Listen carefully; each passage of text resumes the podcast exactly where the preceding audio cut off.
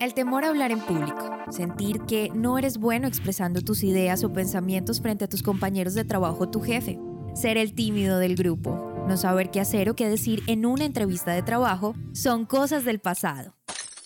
Es hora de tomar, acción. Mejora tus habilidades comunicativas y sociales y prepárate para la vida. Agenda ya una asesoría gratuita en www.dianacheca.com. Dianacheca.com. Y trabajemos juntos en mejorar tu comunicación.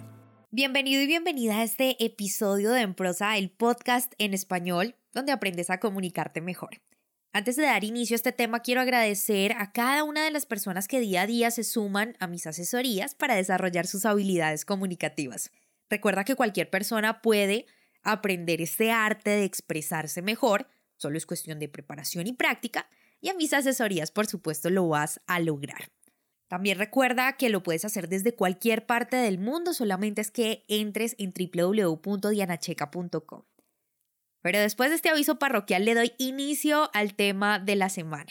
Ya hablé que este mes lo he dedicado al tema de parejas, pero que sin duda este conocimiento es aplicable a cualquier área de la vida, es decir, a cualquier conversación y o situación. Hoy hablaré de expresar sentimientos. Tema que por supuesto se convierte en un tabú para muchos por varias razones que de seguro se te hará muy familiares. Si expreso mis sentimientos, me verán débil. Esta también es muy común. Si los expreso, la gente se va a aprovechar.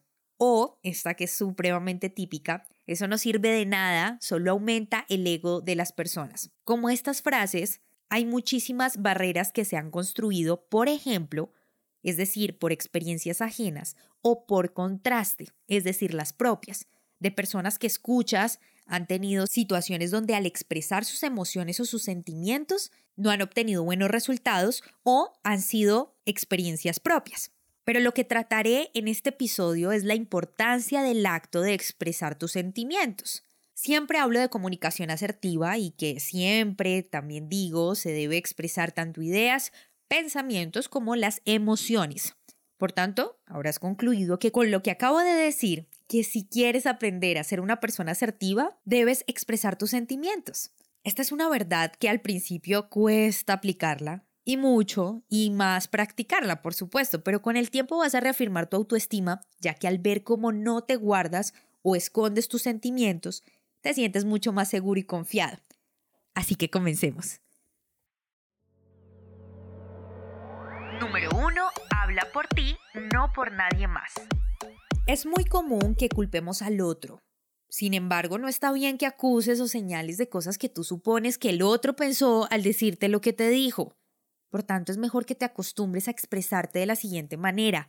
Quiero, o me gusta, no me gusta, me siento. Si las incluyes en tu día a día, no te va a resultar extraño y no vas a avivar la llama de una posible discusión señalando al otro por lo que tú piensas que te dijo, por malos entendidos basados en suposiciones. De hecho, estarás evitando que la conversación se desvíe de lo realmente importante por las culpas que le estás atribuyendo al otro. Número 2. Haz esto al principio.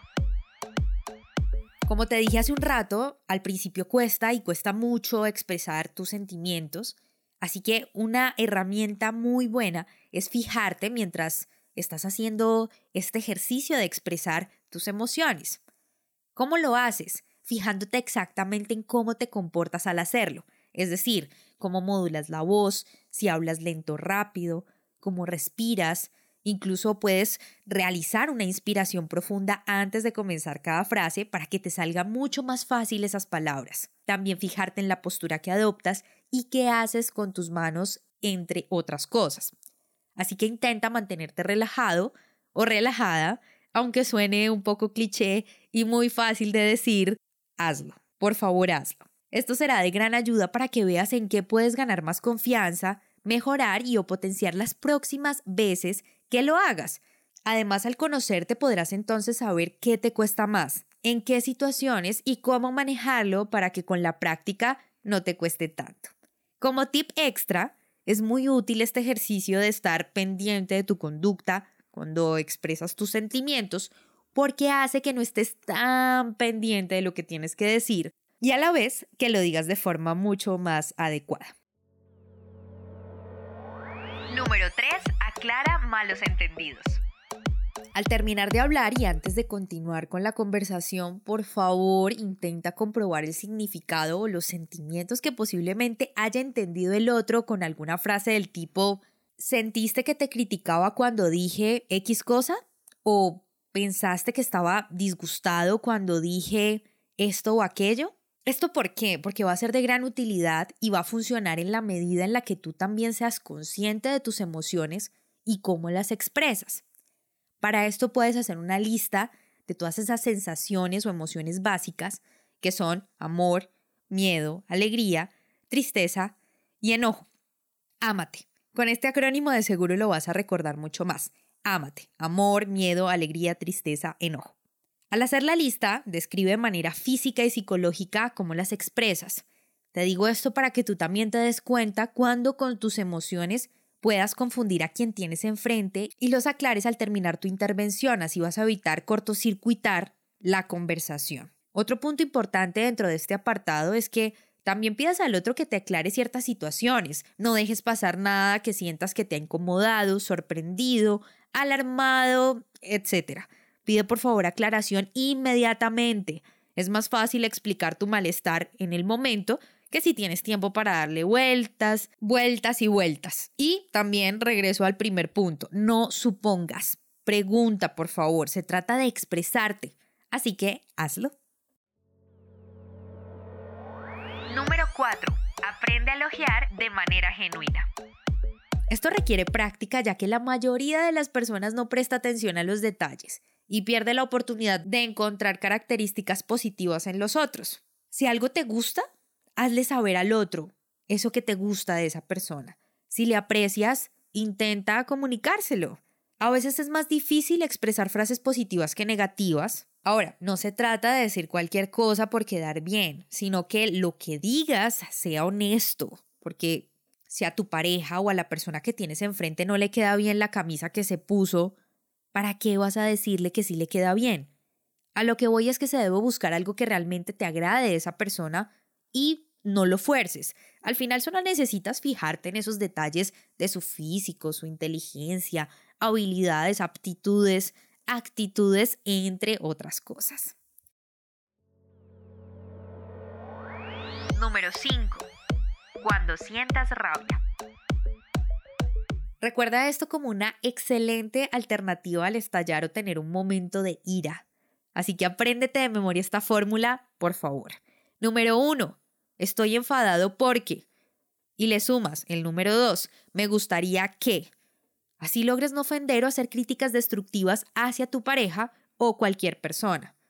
Usando esta fórmula en un ejemplo. Número uno, estoy enfadado porque no lavaste los platos ayer. Me gustaría que si yo cocino, tú lavaras los platos. Sigue estos cinco consejos y expresar tus sentimientos pasará del miedo al hecho. Te lo aseguro. Si no me sigues, te invito a que lo hagas en tu plataforma favorita, Spotify, Apple Podcast, Deezer y en mis redes sociales, Instagram, arroba en prosa podcast y en Facebook en prosa podcast, todo separado. Por lo pronto, tú y yo tenemos una cita en un próximo episodio. El temor a hablar en público, sentir que no eres bueno expresando tus ideas o pensamientos frente a tus compañeros de trabajo o tu jefe, ser el tímido del grupo, no saber qué hacer o qué decir en una entrevista de trabajo son cosas del pasado. Es hora de tomar, tomar acción. Mejora tus habilidades comunicativas y sociales y prepárate para la vida. Agenda ya una asesoría gratuita en www.dianacheca.com. Dianacheca.com. Y trabajemos juntos en mejorar tu comunicación.